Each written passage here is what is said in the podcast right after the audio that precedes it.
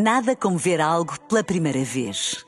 Porque às vezes, quando vemos e revemos, esquecemos-nos de como é bom descobrir o que é novo. Agora imagine que viu o mundo sempre como se fosse a primeira vez. Zais. Veja como se fosse a primeira vez.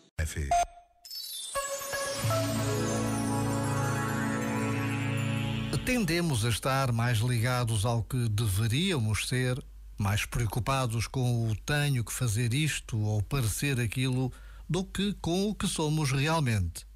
Então, relacionamos-nos conosco e com os outros a partir de uma imagem, um boneco virtual.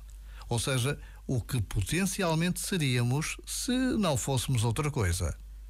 O efeito disso é manter relações entre bonecos e não entre pessoas reais. Relações essas que nos deixam desnutridos, que a dor do vazio interno nos salve de nos acomodarmos a tal baixa qualidade de vida. Já agora, vale a pena pensar nisto. Este momento está disponível em podcast no site e na app.